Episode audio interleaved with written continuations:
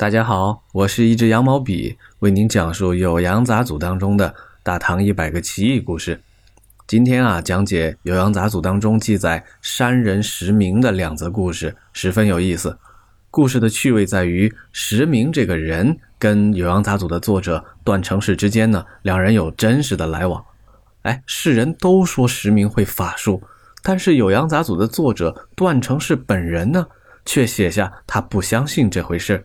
但是还是把石明的故事都记录了下来，真真假假就在文字里起起伏伏。我之前呢读一位英国的哲学家叫科林伍德，他说过这样一段话呀，正好说中。这段话呀是这么说的：我的思考始于观察，不可能仅仅依据一个人说的或写的陈述句子来探知他的意思。即使他是以完全符合语言要求的方式和完全诚实的态度来说或写的，为了理解他的意思呀，你还必须知道他的问题是什么，因为他所说的或写的东西正是对这一问题的回答。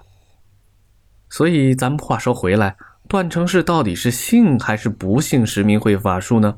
这个就值得咱们读者再继续揣摩玩味。咱们闲话少说啊，第一个故事是这样的：石明呢擅长猜钩这个游戏，他的水平颇高。他曾经在张幼清兄弟的饭局上表演猜钩，技惊四座，于是呢声名远播。这里咱们岔开一句，说说什么是猜钩藏钩这个游戏哈。它的起源呢可以考证到汉武帝的钩弋夫人。游戏的玩法是呢，两组人互相猜测。对方啊，把东西藏到哪里去了？段成式呢，在《酉阳杂俎》里边分条目介绍过好几次这个游戏。他还分析过呀，玩这个猜钩的游戏呢，可以锻炼人的分析能力。那为什么石明在张有兴的饭局上表演了这个游戏，他就出名了呢？这里啊，咱们再拆开两句说说历史上的张有兴。张有兴啊，是个非常有趣的人，全中国啊。历史上只有十七个人是连中三元的状元，他就是这十七个之一。但他呢，可能又是历史上最倒霉的状元，恋情坎坷，仕途不顺，创作也没赶上风口。啊，怎么回事呢？他想娶一个年轻貌美的媳妇，结果呢，被人欺骗，娶了一个长相不那么好看的媳妇。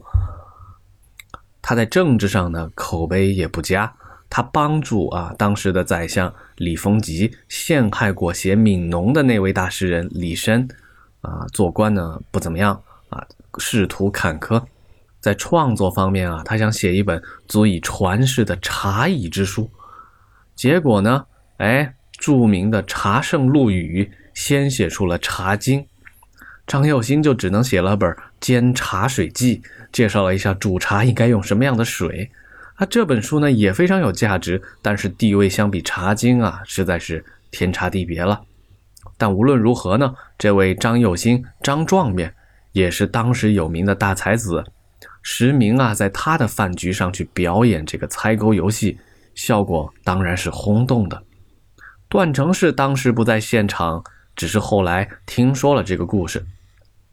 所以等到石明到了扬州，段成式在扬州啊。两人就结交上了。结交之后呢，段成式就跟石明说：“能不能把你的法术也教教我呗？”石明是这样答复段成式的：“你现在去画画，画几十张人像的图画，每张的人脸呢都必须各个不同。只要你画完，我就会教你法术。”段成式是怎么答复的呢？他心想啊，这石明是玩我呢，一定是骗我。于是呢，他就没有画画，他也没有学到石明的法术。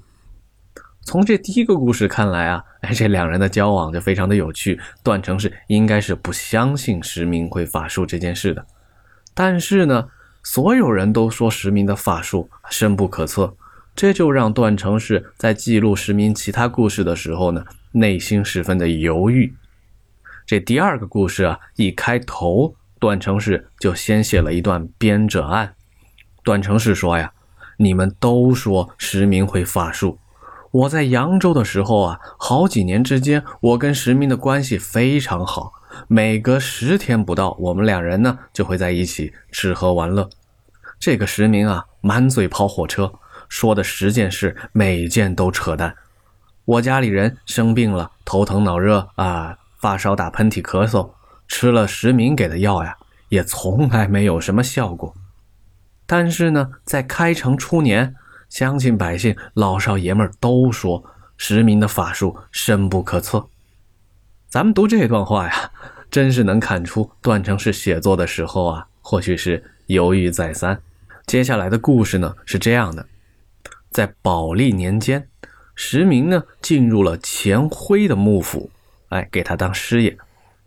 当时啊，他还曾经在周学任教，钱家的子弟呢都叫他文丈。有一回啊，钱辉的儿子们想吃兔肉面条的汤。当时是夏天，猎人呢也费了老大劲，好几天才打了野兔回来。猎人呢也费了老大劲儿，好几天才终于打到了野兔，拿回家来。这当然是好口福嘛，一家人就团聚起来吃这个兔肉。石明这时呢就笑着说：“把兔皮留下来，我姑且记录个事情。”他于是做了什么动作呢？非常的奇怪，他把兔皮钉在地上，垒起土砖涂抹一番，上面呢用红笔在兔皮上写了一道符。一边写呀，他还自言自语地说：“可惜太晚了，可惜太晚了。”钱辉的这帮儿子们啊，钱可富兄弟就问：“哎，文章啊，您这是在干什么呢？”哎，这个举动啊，颇为匪夷所思。石明摇头叹气说：“哎，没什么意思，我就是想和大家一起记住今年这个卯年。”后来啊，时间到了大和九年，钱家的儿子钱可富在凤阳呢遇到了灾祸，去世了。那一年啊，正好是一个乙卯年。石明的法术呢？就体现在这个未卜先知当中了。这里再岔开两句啊，钱家呢在历史上非常的有名。故事的钱辉啊，他的父亲叫钱启啊，是著名的大力十才子当中的头名，他的诗才绝佳。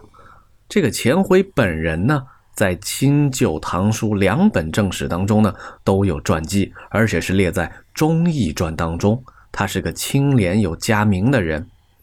还有好玩的事情是，钱辉跟《酉阳杂俎》的作者段成式的父亲段文昌还有过故事。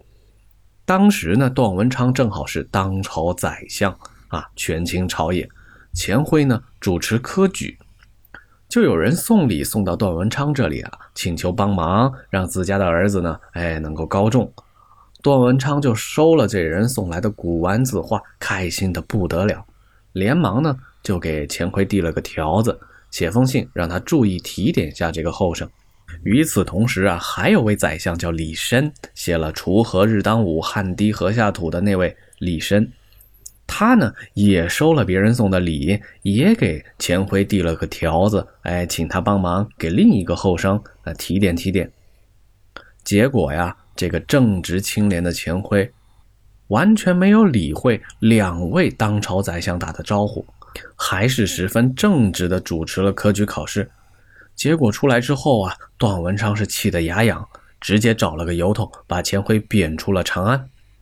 当时呢，有人就给钱辉鸣不平啊，哎，给钱辉出主意说，你不如把两位宰相写给你的那两个条子啊都拿出来啊，不如跟皇帝举报啊，这两个宰相是怎样的徇私枉法。结果呀，钱辉说了一句话，哎，非常的有名，原文叫。不然，苟无愧心，得丧一志，修身慎行，安可以私书相正也？什么意思呢？钱辉就说呀，我不能这么做啊，不能把两位宰相写给我的私人信件拿出去。我做这个事儿呢，是无愧于心的，哎，是出于自身的修行与品德。我怎么能把别人给我的私人信件拿出去作为证据呢？于是呢，钱辉还派家人把那两封宰相写给他的条子都烧掉了。当事人都说呀，钱辉是个品行高洁、德高望重的人。